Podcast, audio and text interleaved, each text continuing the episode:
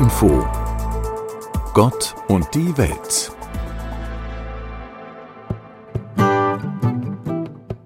Sie hören die evangelische Pastorin Susanne Richter. Obwohl viele ihnen ihren Untergang vorausgesagt haben, die Religionen sind nicht totzukriegen. Jörg Lauster ist Professor für systematische Theologie in München. Ich frage ihn, ist das jetzt gut oder schlecht?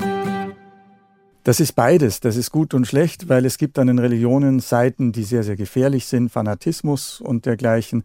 Das darf man nicht verschweigen. Aber auf der anderen Seite ist es doch auch erstaunlich, dass die Kraft der Religion nicht zum Verschwinden bringen ist. Da muss doch etwas dahinter stecken. Was denn?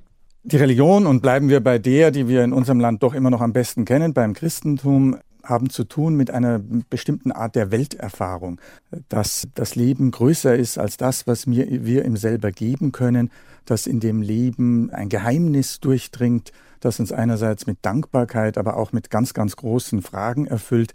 Das ist sozusagen der Glutkern, das große Geheimnis unseres Daseins, um das das Christentum sich dreht. Ich frage jetzt einmal von außen, was für ein Interesse kann die Gesellschaft haben, dass das Christentum bei uns fest etabliert ist? Wir haben ja interessanterweise eben seit 30 Jahren auch unter Intellektuellen, unter berühmten Soziologen und Philosophen ein ganz neues Interesse äh, an Religion. Der berühmteste Fall ist äh, zugleich auch dann der bekannteste Philosoph der Gegenwart, Jürgen Habermas, der in den letzten Jahrzehnten doch ein, ähm, ein Interesse an der Religion gefunden hat. Und von ihm kann man lernen, dass Gemeinschaften, Staaten, Gesellschaften von Religion sehr wohl etwas lernen können. Erstens, äh, die Religion ist da. Zweitens äh, hat die Religion äh, die Gabe, ein großes und hohes Maß an sozialer Verbindlichkeit zu schaffen. Sie, wir können von Religionen lernen, wie Menschen miteinander friedvoll umgehen. Das ist ein sehr, sehr wertvolles Gut, das der Staat nicht brach liegen lassen sollte.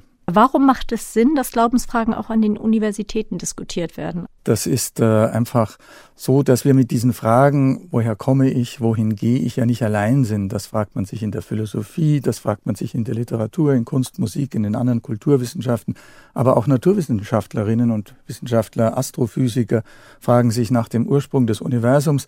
Das sind Fragen, die uns alle berühren und deswegen ist es so essentiell wichtig, dass wir die im Austausch mit unseren Kolleginnen und Kollegen an den Universitäten gemeinsam bearbeiten.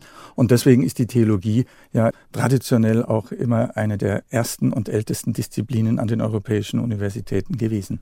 Und was macht Glauben für Sie persönlich so wichtig? Das würde ich gerne äh, mit äh, einem James Bond-Motto äh, beantworten. Die Welt ist nicht genug. So ein schöner James Bond-Film, aber das ist, glaube ich, auch das Herzstück des Christentums. Sie relativiert unsere Kleinheit, unsere eigenen Fragen.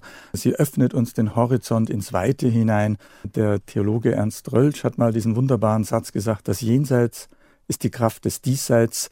Das ist meiner Meinung nach etwas, was unser Leben bereichert und beschenkt.